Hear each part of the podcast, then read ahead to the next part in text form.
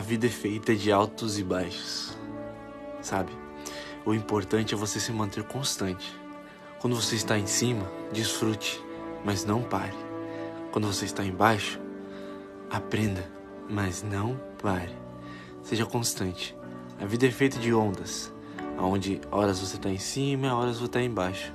Mas o importante é se manter dentro do mar, constante.